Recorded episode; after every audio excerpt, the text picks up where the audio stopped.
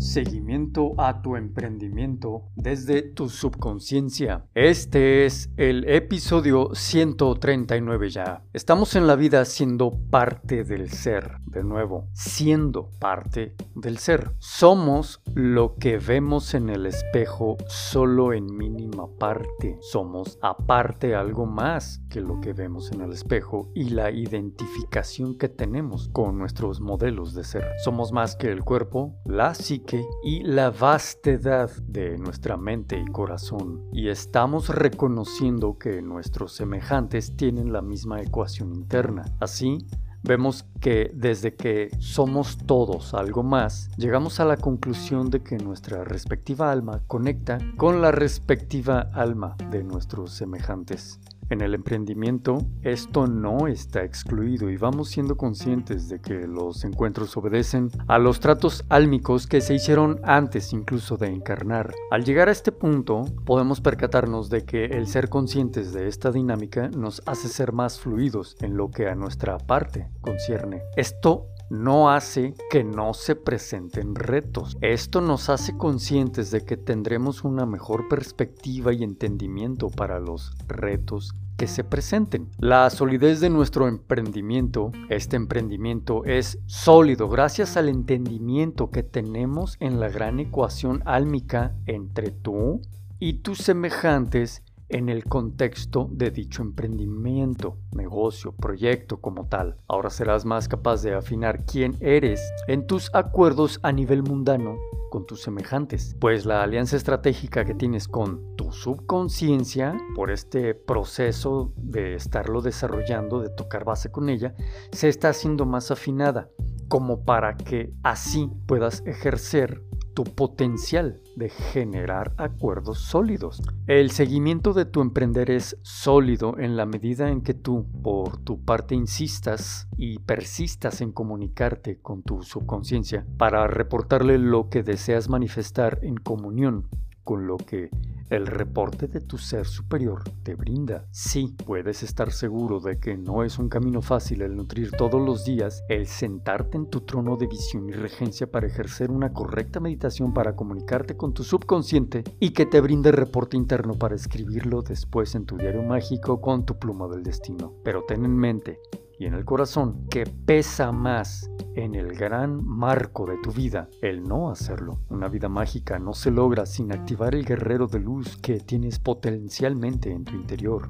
Una vida donde tu emprender sea de carácter mágico y trascendente se debe forjar como la mítica Excalibur forjada por el gran mago Merlín.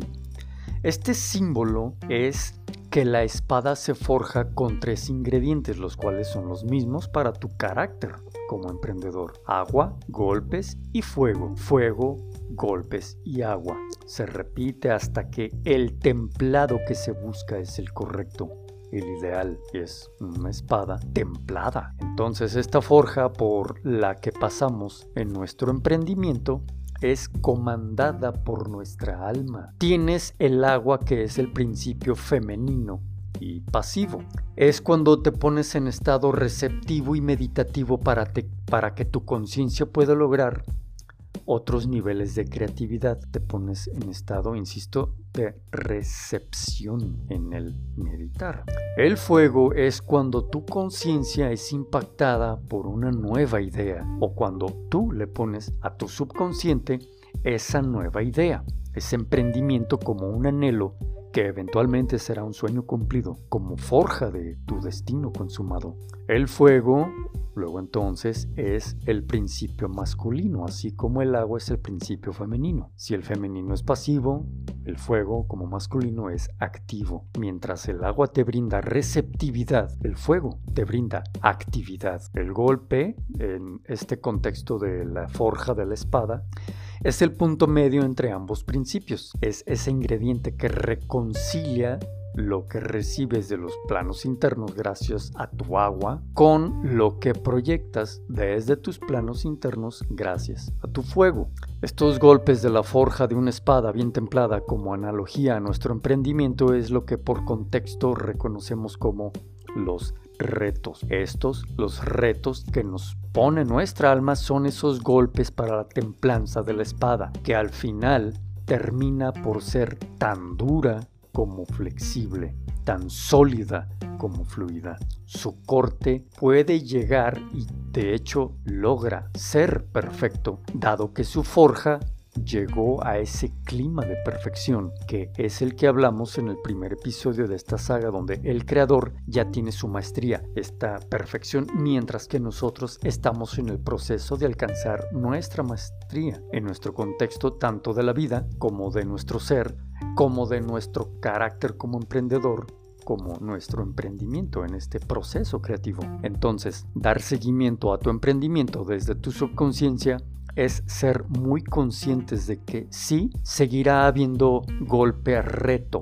agua posición de ser receptiva y fuego posición de ser proyectivo. Pero esta ecuación es verla como garantía de que siempre valdrá la pena el proceso, pues la forja de nuestro destino también es la forja de nuestra persona, pues también es la forja de nuestro emprendimiento. Te invito a que forjes el deseo de compartir, que te pongas en el estado de ser tipo fuego, es decir, que te actives y compartas, así como el estado de ser agua, que es el de abrevar de este conocimiento como su parte complementaria. Comparte, suscríbete, pon like y hasta invita a tus semejantes a que sean parte de Pluma de Fénix, un sendero para el alma. Este dar seguimiento es el equivalente a que seas tú el gran mago, el Merlín que forja la espada Excalibur que viene a ser tu emprendimiento, pero también tu carácter como emprendedor.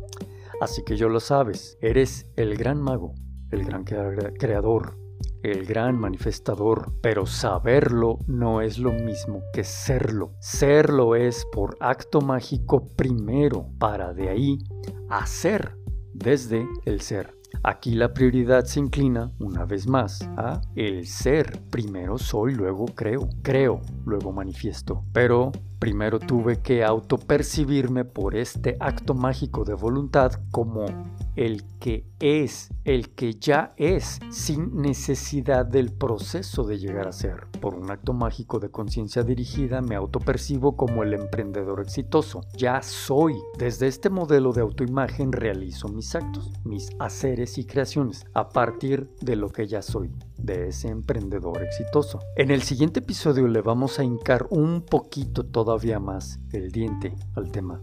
Vamos a ubicar la visión, el valor, el legado y el servicio de nuestro emprendimiento como el modelo de aportación a la humanidad desde donde somos, en esta alineación con nuestra alma, gracias a la alianza estratégica que vamos forjando con nuestra subconsciencia. Mi nombre es Gerardo Dopete y te agradezco que seas parte de Pluma de Fénix, un sendero para el alma. Te dejo links de mis libros donde te platico más acerca de este pensamiento mágico para resolver los actores que se suelen tener como seres humanos que somos, esos retos que el alma nos pone a fin de evolucionar. Concretamente te recomiendo el libro de La agenda oculta de tu alma. Seguimos adelante. Buen camino recorran tus pasos.